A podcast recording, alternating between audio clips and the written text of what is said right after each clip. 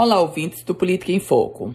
A CPI da Covid-19, no âmbito da Assembleia Legislativa do Rio Grande do Norte, retoma hoje a fase de depoimentos. Nesta quarta-feira, às duas horas da tarde, vai acontecer a décima reunião da CPI da Covid-19.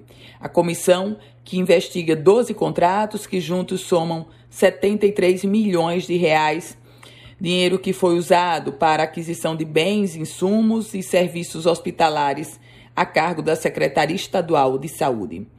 Para a tarde de hoje estão agendados os depoimentos da assistente técnica Daniele Nascimento dos Santos e da coordenadora de promoção à saúde da Secretaria Estadual de Saúde, Neuma Lúcia de Oliveira.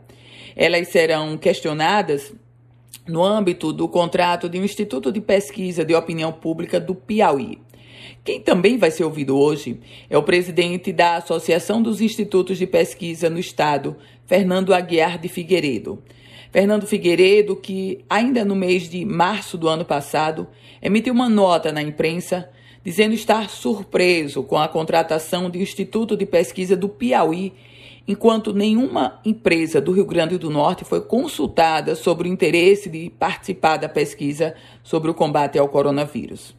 Segundo a documentação que embasou a abertura da CPI, o Instituto Piauiense de Opinião Pública, que tem sede em Teresina, ele foi contratado em dezembro do ano passado por R$ milhão 988 mil reais e 400 reais.